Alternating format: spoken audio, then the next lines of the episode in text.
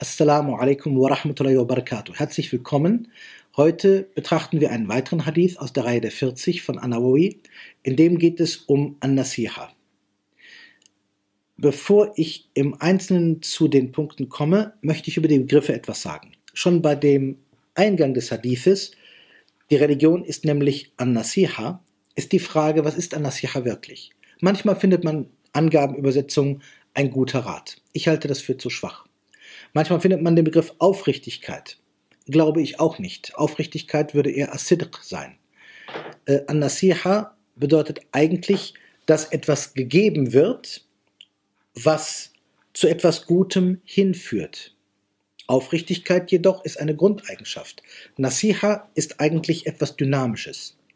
Das lässt sich auch ganz klar darstellen. Wenn ich jetzt einen, einen Ratschlag meine, der zur Aufrichtigkeit hinführt, das kann ich nämlich auch so sehen, dann komme ich schon vielleicht eher dran. Ich gebe eine Nasiha.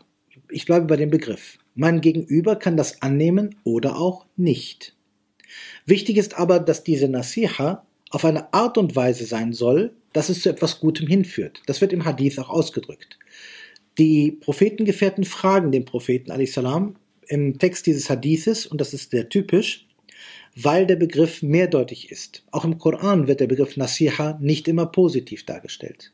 Deswegen würde ich den Begriff Aufrichtigkeit hier gar nicht nehmen. Es ist ein aufrichtig gemeinter Rat. Bei einer Stelle im ehrenwerten Koran wendet sich nämlich der Shaitan auch an, an Adam und seine Gattin, wo er sagt, ich bin nämlich minan nasihin. Ich gehöre zu denen, die guten Rat erteilen oder einen wertvollen Rat erteilen. Bei ihm ist es natürlich eine Lüge. Hier meint der Prophet einen, aufricht, einen aufrichtigen Rat, der den Menschen behilflich ist.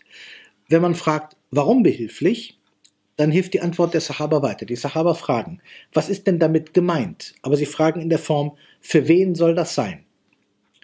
Die Frage Liman, für wen, eröffnet jetzt ein ganz neues Feld. Der Normalmensch würde fragen, wenn ich höre, ein guter Rat, was soll dieser Ratschlag denn sein? Oder wozu soll er dienen? Das wäre die Erwartungshaltung. Als ich den Hadith zum ersten Mal hörte, war es auch so. Ich sagte, zu erwarten wäre doch eigentlich, wofür der gute Rat? Worauf bezieht sich das? Aber so fragten die Sahaba nicht. Sie fragten, für wen? Dahinter steckt Weisheit. Nämlich ein und derselbe Ratschlag ist nicht für jeden gleich sinnvoll. Jeder Mensch nach der Stufe seiner Erkenntnis, seines Lebens, braucht nämlich andere Ratschläge. Bin ich Landwirt, brauche ich einen anderen Ratschlag als ein Ingenieur. Bin ich Landbewohner, brauche ich einen anderen Ratschlag als ein Stadtbewohner. Es gibt natürlich Dinge, die betreffen alle Menschen, aber je spezieller ein Ratschlag, desto spezieller ist auch die Zielgruppe.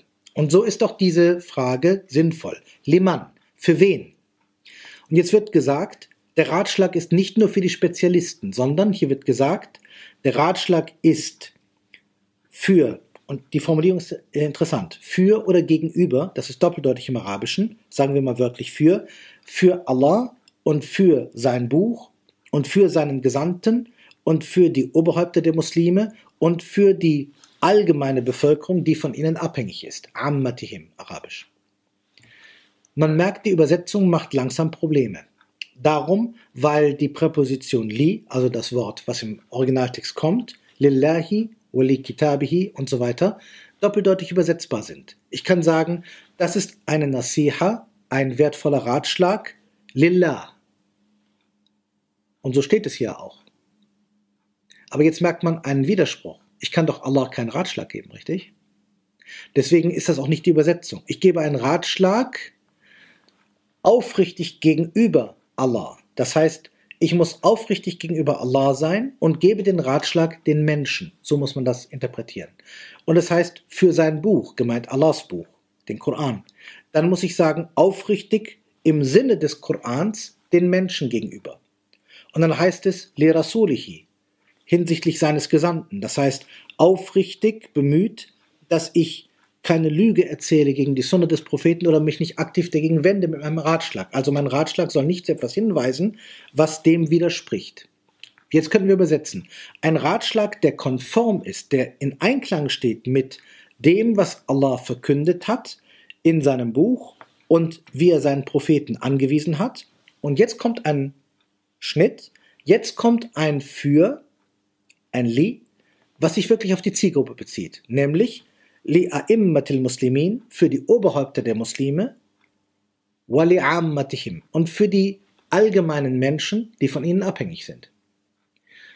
Und jetzt haben wir zwei große Gruppen. Der Hadith spannt wieder einmal eine Waage auf.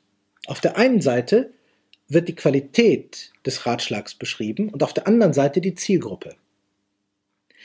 Von der Qualität her, es muss mit den bestimmten Prinzipien übereinstimmen. Es muss übereinstimmen mit dem, wie sich Allah Ta'ala geäußert hat und wie der Prophet salam es verstanden hat. Und auf der anderen Seite, der gute Ratschlag ist nichts, was den einfachen Leuten vorenthalten werden kann. Das wird ausgedrückt für die Obersten, die Anführer der Muslime, aber auch für die ganz allgemeinen Menschen. Die Frage, welche Rolle jetzt am Ende dieser Nasiha, dieser gute Rat, wenn wir ihn so übersetzen wollen, welche Rolle er einnimmt, so heißt es Adinu an Nasiha.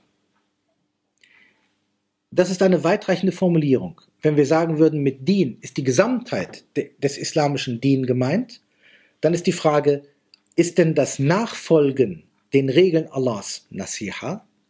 Ist denn die Frömmigkeit Nasiha? Ist denn der richtige, aufrichtige Gedanke Nasiha?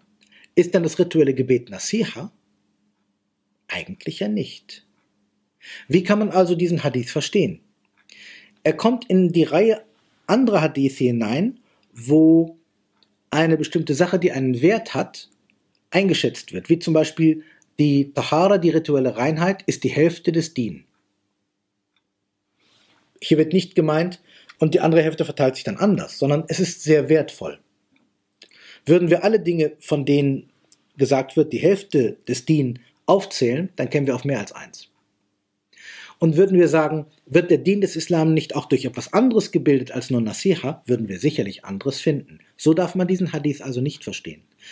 Man muss ihn verstehen im Sinne einer Wichtigkeit. Es wird gesagt, Adin Nasiha, gemeint, der Din wird sehr stark geprägt durch das Miteinander im guten Sinne. Und das ist Nasiha. Stichwort.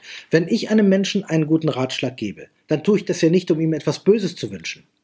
Wir nehmen diesen Hadith mit einer anderen Aussage, der Muslim will für seinen Bruder oder für seine Geschwister Gutes. Und wenn ich einem anderen Menschen was Gutes will und sehe, er ist auf einem Weg, der ihm vielleicht persönlich Nachteil bereitet, sage ich, lieber Bruder, liebe Schwester, es wäre vielleicht günstiger, wenn du das so und so machst. Ich zwinge diese Person natürlich nicht, aber ich sage, der Weg, den du jetzt einschlägst, ist vielleicht nicht der beste. Ich müsste das theoretisch nicht sagen, aber ich möchte es sagen.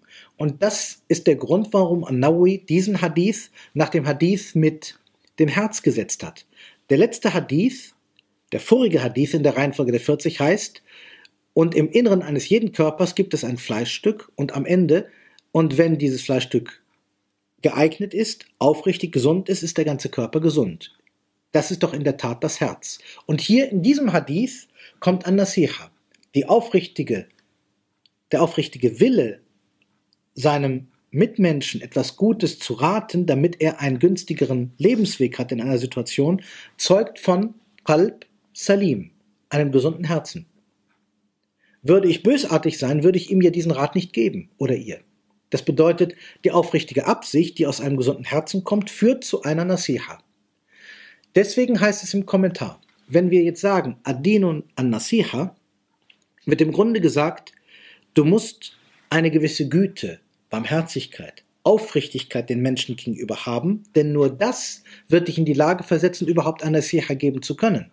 Wenn du das nicht hast, hast du in dir nicht die Eigenschaften, den Wunsch, die brüderliche Liebe und so weiter, einem anderen Menschen zu sagen, mach das doch so, das ist für dich gut, ich werde schweigen und den irgendwo hinlaufen lassen. Aber das möchte ich ja nicht. Also rate ich. Es sind also die speziellen Achlaq, die aus einem gesunden Herzen kommen, die überhaupt zu einer echten Nasiha im guten Sinne hinführen. Und jetzt gibt das Sinn. Wenn ich sage, der Dien wird gebildet aus dem guten Miteinander und dem guten Ratschlag, aus dem gesunden Herzen heraus, mit einer aufrichtigen Absicht, dann ist das schon eher begreifbar. Im Kontext dieses Hadithes wird sehr oft die Surat al-Asr genannt. Denn hier heißt es auch am Ende, وتواصوا بالحق وتواصوا بالصبر Atawasaw oder in der substantivischen Form Atawasi bedeutet einander eine Art Ermahnung, fast wie ein Testament geben. Das heißt, die einander intensiv ermahnen zu etwas, die Ermahnung geben, damit etwas getan wird. Al-Haq, die Wahrheit, zur Wahrheit einander ermahnen, denn es ist sehr leicht zu lügen. Und auf der anderen Seite As-Sabr, die Geduld oder die Ausdauer bei etwas. Wenn ich jetzt eine Nasiha habe, so handelt sie sehr häufig von diesen beiden Themen. Darum wird es sehr, sehr häufig im Kommentar genannt. Also zum Beispiel, ich gebe einen guten Ratschlag. Jemand sagt, ich habe keine Lust mehr, ich möchte dieses Studium nicht weitermachen. Ich sage ihm, ich rate dir, lieber Bruder oder liebe Schwester, mach das weiter, das ist gut für dich. Was habe ich hier getan? Das ist eigentlich ein Ratschlag im Sinne von bis Sabr und die einander zur Ausdauer ermahnen. Oder Jemand sagt, ich glaube, das ist ein gutes Geschäft, das möchte ich machen. Ich sage, in Wirklichkeit, glaube ich, ist das kein gutes Geschäft. Ich rate dir, lass es lieber sein. Das ist im Kontext Watawasaw bil Haq und die einander zur Wahrheit ermahnen. Man sieht, der Hadith, und das ist häufig bei den authentischen Sunnah-Texten, bringt in etwas anderer Form Inhalte, die wir koranisch auch schon haben. Viele Gelehrte sagen, Einfache Leute meinen, weil der Hadith einen anderen Text hat, eine scheinbar andere Form, scheint er etwas Eigenständiges zu sein, anders als der Koran. In Wirklichkeit ist die Erläuterung des Korans durch die Sunna sehr tiefgreifend, weil nämlich, wenn auch in anderem Wortlaut, sinngemäß der Hadith etwas aufnimmt und in eine andere Form hinüberbringt, was im Koran auch schon sinngemäß da ist. Von daher, dieser Hadith, wie er jetzt ist, er hat eine Aussage Adinu Nasiha. Die Aussage ist per se nicht ganz deutlich, von sich selbst aus vielleicht nicht eindeutig. Die Sahaba fragen, Liman, wofür oder für wen oder wem gegenüber. Und dann werden zwei Sachen genannt, wie eine Waagschale. Allah, sein Buch und der Prophet. Auf der einen Seite. Das sind die Quellen der Wahi-Texte, der Offenbarungstexte. Hier ist die Grundlage für den Dien. Hier sind die Dinge drin, um die es eigentlich geht. Und dann auf der anderen Seite sind die Adressaten, die Empfänger, die Führer der Muslime und die, die von ihnen abhängig sind. Wenn wir jetzt sagen, Nasiha hat mit beiden zu tun, dann ist Nasiha eigentlich eine Übertragung. Nämlich, ich übertrage nach bestem Wissen und Gewissen das, was ich erkannt habe aus den Anweisungen Allahs und übertrage es ins Leben der Menschen. Das heißt, ich weiß, was ungefähr für die Menschen gut sein könnte, wenn ich mich mit den Quellen auskenne und Lebenserfahrung habe. Die Menschen haben jetzt eine Frage oder denken an einen bestimmten Weg.